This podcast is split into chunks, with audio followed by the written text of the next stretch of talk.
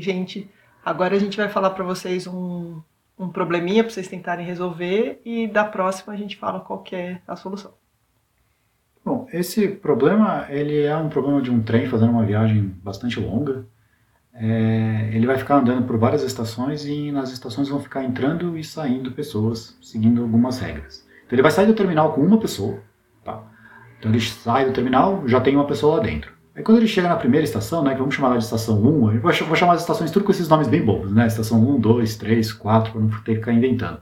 Quando ele sai, quando ele chega na estação 1, essa pessoa que já estava lá dentro sai e entra uma pessoa nova, certo? Aí ele vai chegar na estação 2.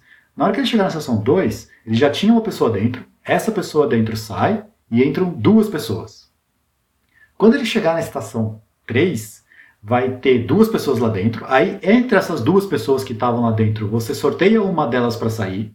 Então vai ficar uma só. E como ele está na estação 3, vão entrar três pessoas. Aqui a gente já chegou na parte mais complicada. Porque o que, que vai acontecer sempre? Sempre que ele chegar numa estação, vai, você vai olhar para as pessoas que já estão lá dentro, uma delas vai sair, e você vai sortear entre as que estão há mais tempo no trem, certo?